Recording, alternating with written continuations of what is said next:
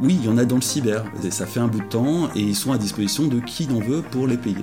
C'est pas plus compliqué que ça. Pour l'instant, il n'y a pas de signe qui laisse croire que tout ça a été euh, rassemblé autour de Poutine pour venir nous péter la gueule.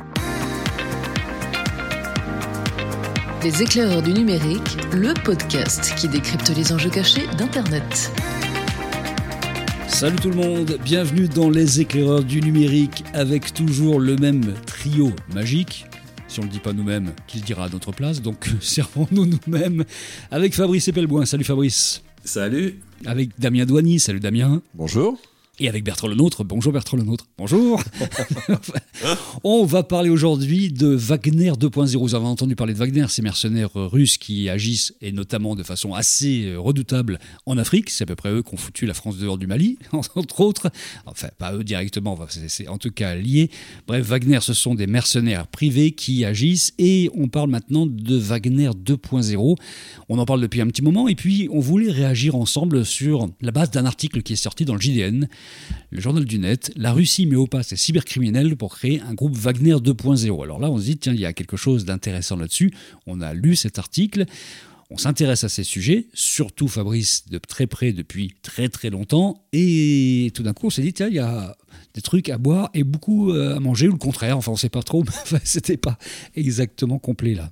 Juste avant que Fabrice euh, euh, attaque euh, son sujet préféré, je connais peu le sujet, mais j'ai lu l'article. De ce que j'en ai retenu, de ce que j'en ai compris, en gros, c'est qu'il y a plein de, de, milices ou de groupes de cyberhackers existants que bien sûr la Russie, comme d'autres pays, a une cyberarmée, on va dire. Ils ont des gens qui s'y connaissent, mais qui sont pas forcément en bon état. C'est ce que j'ai retenu. Et qu'en gros, l'idée, c'est de, jouer notamment sur l'aspect patriotique de ces, de ces groupes euh, pour faire en sorte qu'ils agissent, alors soit de manière totalement dans leur coin, soit sur ordre, euh, pour faire en sorte d'aller foutre le bordel euh, de différentes manières, à différents endroits. Pour être complet, ces groupes-là, s'appellent Conti, Killnet, Lockbit ou Ragnar Locker, par exemple, les plus connus, et qui sont sommés quasiment aujourd'hui de prendre parti officiellement et de travailler pour Poutine et euh, son projet de guerre. C'est un peu ça l'idée générale aussi. Fabrice alors, c'est à la fois très intéressant comme article et extrêmement trompeur, au sens où ça mélange joyeusement de la prospective,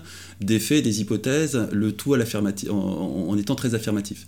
Euh, donc il y, a vraiment à boire et à manger, euh, des choses vraies, des choses hypothétiques, de la prospective et des choses fausses. Mais malgré tout, ça, c'est à mon sens plutôt un article qui est destiné à faire peur des méchants russes, et il y, a toutes les raisons d'avoir peur des Russes, hein. mais qui pousse un peu le trait.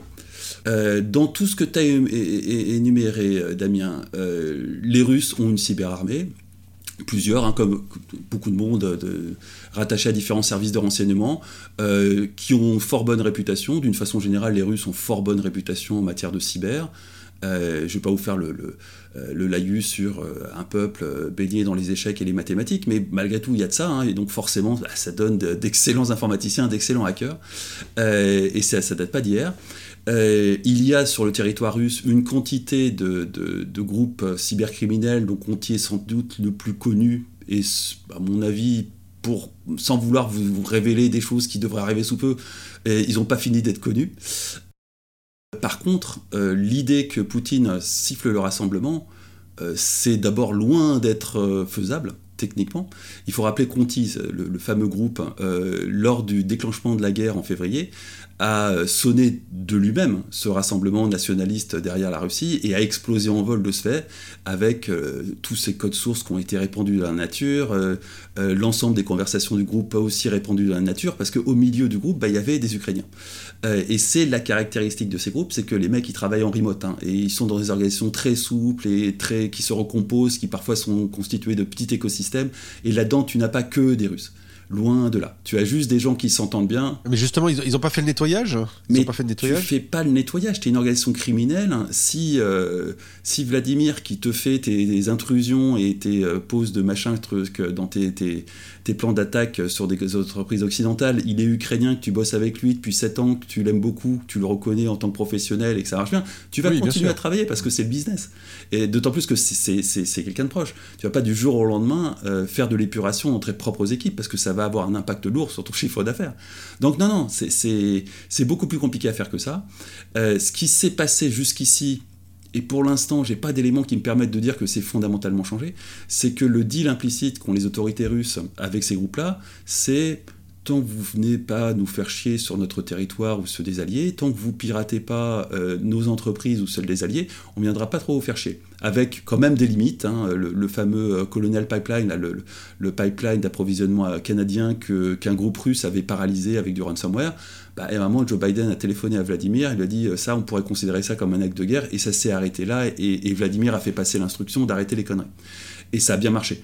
Donc il y, a une relation qui est indubitable, il y a aussi une relation qui est documentée, euh, qui fait que l'État russe de temps en temps va se servir en compétence à droite à gauche dans ces groupes-là. Et puis, il y a également déjà, depuis un bout de temps, euh, des Wagner 2.0, des groupes qui ne sont pas dans le ransomware et dans la cybercriminalité, mais dans le cybermercenariat et qui sont à vendre. Il y en a euh, dans tout un tas de pays, dont évidemment la Russie, et qui sont à acheter au plus offrant. C'est, ça s'achète exactement comme des mercenaires. C'est à peine plus compliqué. Euh, donc tout ça existe déjà. Est-ce qu'ils sont achetés par des États? Est-ce qu'ils, sont, est-ce qu'ils servent les intérêts d'États directement ou d'entreprises privées? Oui, bien sûr. Ils servent les intérêts de qui n'en veut. Il suffit de payer. C'est des mercenaires. Euh, et à la limite encore plus que des mercenaires euh, classiques et traditionnels. Mais j'ai envie de te dire que des mercenaires classiques et traditionnels, si tu une grosse boîte qui travaille dans des coins très chauds, je pense à Lafarge, euh, tu peux tout à fait te payer des services de mercenaires. C'est pas un problème et je pense même que ça peut être légal. Donc ça, oui, il y en a dans le cyber. ça fait un bout de temps et ils sont à disposition de qui n'en veut pour les payer. C'est pas, c'est pas plus compliqué que ça. Pour l'instant, il n'y a pas de signe qui laisse croire que tout ça a été euh, rassemblé autour de Poutine pour venir nous péter la gueule. Parce que l'article sous-entend quand même que d'une certaine façon, il faudrait réagir puisque Poutine arrive à agréger tous les, les groupes mafieux euh, numériques euh, autour de sa bannière. Donc il faudrait que nous, on fasse la même chose avec les nôtres d'une certaine façon, ou qu'on trouve des solutions, ou qu'on prenne des mercenaires étrangers. Il y a cette espèce de fantasme de, guerre Wagner 2.0 quand même. Hein. Alors des mercenaires étrangers, on, a quand même des, capacités offensives et défensives. Enfin, défensives, ça serait suicidaire d'aller faire du défensif avec des mercenaires, mais on a quand même des capacités offensives qui sont pas négligeables. Je pense pas qu'on en soit au stade d'être en manque au point euh, de euh, d'aller chercher des mercenaires, d'autant plus qu'on n'est pas pour l'instant dans une phase offensive. Euh, donc c'est pour les pour l'Occident, ça me paraît complètement délirant à ce stade de faire appel à du mercenariat, franchement. Quand as transformé sa propre mafia en mercenaires, le problème, c'est que les, les, les, les cybermafieux qui sont sur le territoire français, ils sont barrés depuis longtemps pour la plupart. Il en reste certainement, mais c'est des exceptions ou c'est des petits jeunes qui, débutent dans leur carrière. La réalité, c'est que si tu es un cybermafieux et que tu es français, ça fait longtemps que tu as déménagé dans un territoire beaucoup moins hostile d'un point de vue législatif. Et que tu vis soit tranquillement en Thaïlande sur la plage, où personne s'est quitté, euh, soit à Moscou, et là tu t'es peut-être barré en Thaïlande récemment. Mais il n'y a aucun intérêt à rester vivre à Paris si tu es un cybercriminel, c'est idiot. Ça n'a pas de sens. Donc on n'a on rien du tout à, transformer en mafia au service de l'État ça ne marcherait pas, il n'y a pas les troupes. Par contre, ce que, moi je lis en filigrane dans, ce, cet article, c'est la volonté euh, de mettre en place je ne sais pas trop quoi, vraisemblablement une législation, parce que on, fait planer cette menace fantasmagorique euh, d'un Poutine qui rallierait tous les mafieux de la Terre c'est à mon sens plutôt comme ça qu'il faut lire. Euh, est-ce que c'est une, opération d'influence ou juste un journaliste qui, s'est un peu lâché, qui a oublié de faire la distinction entre la prospective, l'hypothétique et l'affirmatif Je ne sais pas. Il faudrait euh, enquêter un peu plus profond là-dessus. Mais on n'est pas, pour l'instant, Dieu merci, dans, ce territoire où tout d'un coup les, Russes font, euh, avec toute leur mafia, unité pour aller attaquer l'Occident. Et croyez-moi, si on en était là, on serait très très mal. Hein. Très très très mal. Alors l'article justement euh, mentionne, par exemple, c'est là où je pense que tu fais euh, écho au fait que il n'y a pas de il n'y a pas de preuve, hein. d'ailleurs c'est une totale hypothèse, en expliquant par exemple que euh, un de ces groupes pourrait être à, l'origine du, verrouillage euh, par un ransomware d'un, récent d'un, hôpital français, mais il n'y a aucune preuve sur le, sur le sujet. Ah, mais c'est vraisemblablement le cas. Mais euh, voilà, le mode de fonctionnement, pour ceux qui nous écoutent pour bien comprendre, de ces groupes-là, c'est toujours la mécanique de, de, de, faire, de, de verrouiller un système et de demander une rançon. Non, non, non, pas toujours. Ça, c'est la, la, partie visible de l'iceberg. C'est, euh, le ransomware, c'est vraiment la K47 qui va servir à braquer le fourgon bancaire. C'est un peu ça. Juste, c'est fait avec des gens qui ont des doctorats en mathématiques, mais c'est grosso modo euh, braquer avec des potes le, fourgon bancaire. Euh, et donc, c'est bien visible. Ton entreprise est paralysée, tu dois payer, sinon, bah, ton entreprise est paralysée. Et, souvent, si tu payes pas à nouveau une deuxième fois, bah, toute la documentation de ton entreprise se retrouve, se retrouve livrée aux quatre vents. Mais il y a aussi énormément d'opérations beaucoup plus discrètes, dans lesquelles on va trouver pas que des cybermafieux, on va aussi trouver des États, qui consistent à aller pénétrer une entreprise ou une institution pour aller faire de la surveillance, pour aller euh, lire les emails du président ou du président de la boîte ou du président d'une nation, pour aller préparer une fusion-acquisition en allant regarder ce que dit la, personne en face, pour faire plein, plein, plein de choses. Et ça, ça passe totalement inaperçu. La plupart du temps, tu t'aperçois qu'il y a eu une intrusion, mais tu sais pas très bien ce qui s'est passé euh, il y a un an et demi, euh, parce que tu as acheté un nouveau logiciel d'analyse de log qui va remonter ton historique, qui va te détecter un truc que tu n'avais pas vu jusque-là. C'est, le ransomware, c'est la partie visible de l'iceberg. Mais quelle est la partie privée et publique? Parlons des États-Unis, par exemple, dont le métier est aussi un peu d'observer ce qui se passe et de faire de la veille économique à leur sauce, c'est-à-dire de, d'espionner carrément les entreprises euh, européennes et autres. Quelle est la part du privé et du public dans les gens qui interviennent là-dessus? On, on, va prendre, on va prendre deux extrêmes. Les, les, les, la Corée du Nord, c'est les champions du monde du ransomware, et c'est carrément un modèle économique pour la nation. Donc on a une nation qui a un service de renseignement qu'on peut qualifier de mafia, mais bon, c'est des fonctionnaires d'État, euh, qui vont faire du ransomware pour aller voler des sommes qui sont hallucinantes, hein, qui représentent, euh, qui se calculent en PIB du, en pourcentage du PIB du pays, qui est pas énorme, mais quand même. Et puis à l'opposé du spectre, on a les États-Unis, qui jamais et je, pense ne pas être pro-américain, euh, suffisamment pro-américain pour euh, leur faire ce genre de cadeau, qui jamais se permettrait d'aller faire du ransomware, sauf à couvrir une opération plus complexe, mais qui, qui c'est pas du tout leur modèle de, payer des fonctionnaires ou de payer des, agences privées pour faire du ransomware, mais qui par contre sont les champions du monde pour aller pénétrer une entreprise, euh, lire les courriers des dirigeants, pour préparer un appel d'offres pour une, une entreprise nationale, ou tout un tas d'opérations d'intelligence économique. Là-dessus, c'est les champions. Et puis au milieu, de, on a tout un tas d'États qui sont plus proches du modèle euh, euh, nord-coréen ou plus proches du modèle américain. La France est, complètement calée sur le modèle américain. Jamais la France irait euh, rançonner une entreprise pour euh, financer ses propres troupes cyber. C'est complètement invraisemblable. On, et puis jamais on, enfin, on est très très très très loin d'en arriver à, à ce genre de voie et on n'en prend absolument pas la direction. Ça veut dire que, par exemple, comme Cyber en France, qui représente à peu près une, 1000 personnes euh, qui sont. On ne sait pas, on ne sait pas. Ça, ouais, bah, si, on en a embauché 800 récemment, donc on sait qu'ils étaient quelques-uns, donc on va dire 1000 a priori. Bah, bon. Il y a du monde. Il y a, il y a, du, il y a, il y a du monde, ils sont très compétents. Il y a du monde, ces gens-là sont plutôt sur la défensive, en fait. Ils sont là pour protéger un peu la nation. C'est un bouclier euh, numérique de, de, gens. Ils font. Est-ce que, à ta connaissance, on fait, nous, de l'action euh, euh, agressive voilà. Un, un, bouclier numérique pour la nation, c'est vraiment une vision qui Non, mais j'exagère, mais c'est pour que l'image soit parlante. Quoi. Voilà. Tu as, as, as, forcément 1000 boucliers pour 1000 mor morceaux de, dont une bonne partie sont privés. C'est un cauchemar. C'est plutôt du rôle de l'ANSI que de la ComCyber. Euh, L'ANSI est vraiment exclusivement centré sur le défensif et que le défensif. Euh, ailleurs, euh, on, appelle ça défense, mais exactement comme le ministère de la Défense. Quoi. Pas, on n'est pas nécessairement sur du défensif de l'offensif. De toute façon, il y a toujours besoin des deux. Euh, et, là-dessus, il n'y a aucune raison d'imaginer que la France soit particulièrement mauvaise, même si on n'est pas les champions du monde. Hein, on est a priori derrière les États-Unis, évidemment, et, derrière Israël. On, on, on, est quand même pas parmi les plus mauvais à ce genre de jeu. Après, qu'est-ce qu'on fait Très objectivement, ils vont pas claironner sur les toits. On, l'apprendra à l'occasion d'enquêtes, de révélations, de, dans un an, deux ans, trois ans dix ans, on ne sait pas. Mais évidemment, on fait des choses. Et évidemment, on fait nous aussi de l'espionnage industriel pour le compte de nos dirigeants, de, de, de nos entreprises. On, on, fait la même chose, tout le monde fait ça, et depuis très longtemps. Très très longtemps. Euh, C'est juste que ça devient un sujet d'actualité depuis finalement assez peu de temps. Le, cyber, c'est dans la presse généraliste depuis quoi 3 ans, 4 ans maximum. Avant, c'était un sujet de spécialiste, personne n'en parlait. Alors, il y a, dans l'état d'esprit, je pense, un peu global des gens, il y a beaucoup d'imagerie liée notamment à tout ce qu'on peut voir dans les films ou dans les séries, hein, tu vois, je pense à Mister Robot par exemple, excellente série. Euh, mais euh, est-ce que tu penses que euh, cet article-là, typiquement, préfigure quand même une augmentation, une montée en puissance, on va dire, de, de ce type d'opération. Euh, et en gros, que ça peut être euh, de la cyber-barbouzerie dans tous les sens euh, très prochainement, à défaut d'envoyer les tanks parce que toutes les manières, ils sont plus en état. C'est pas évident. parce que il y a beaucoup de gens qui s'imaginaient que jamais Poutine allait envers l'Ukraine et ils ont été détrompés. Mais je vais continuer à faire partie des optimistes et je pense que pour l'instant, c'est une hypothèse qui, qui, qui, ne fait aucun sens. Parce que c'est presque une hypothèse nucléaire.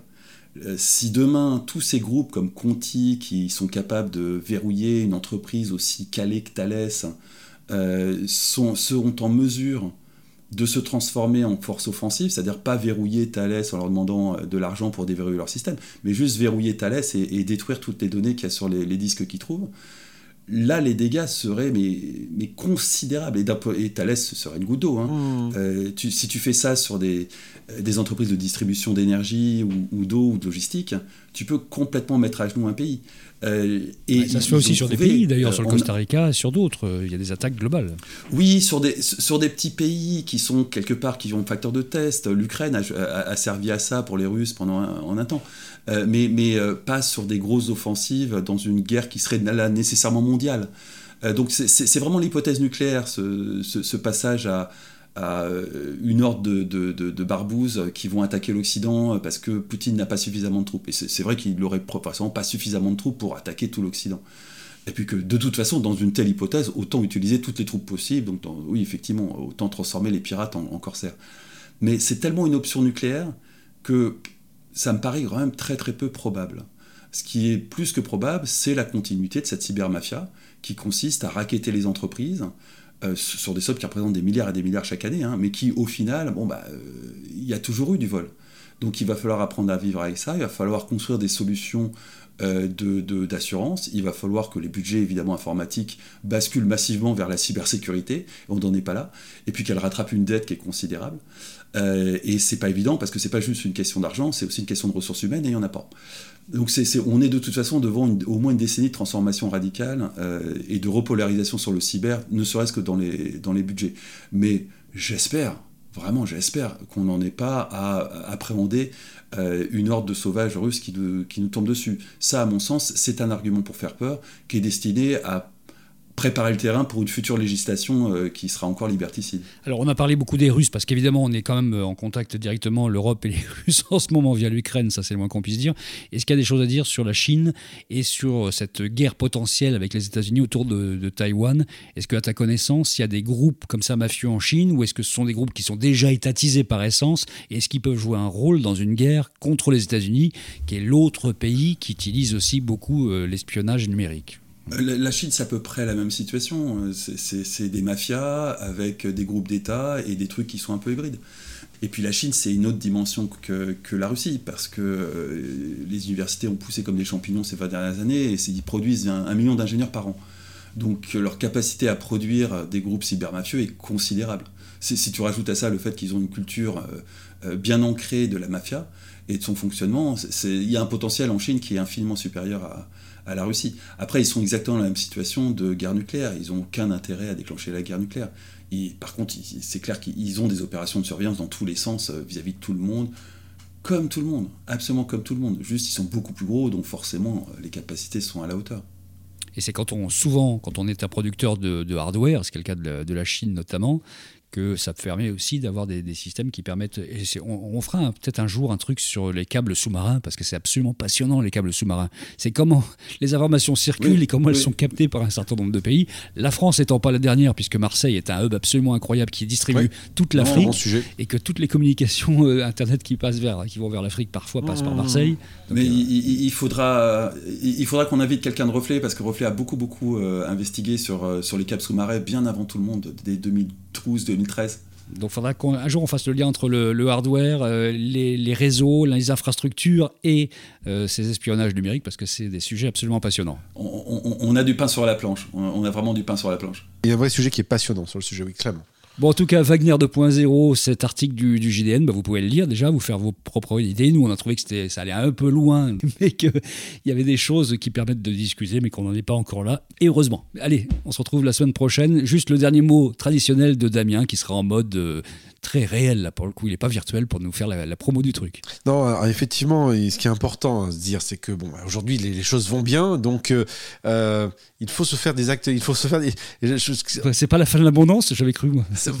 ah oui, peut-être, mais bon, dans tous les cas de figure, ce que j'entends de Fabrice, qui en gros nous dit, c'est pas demain qu'on va avoir des, raquettes à tous les niveaux, et ça, c'est une bonne chose.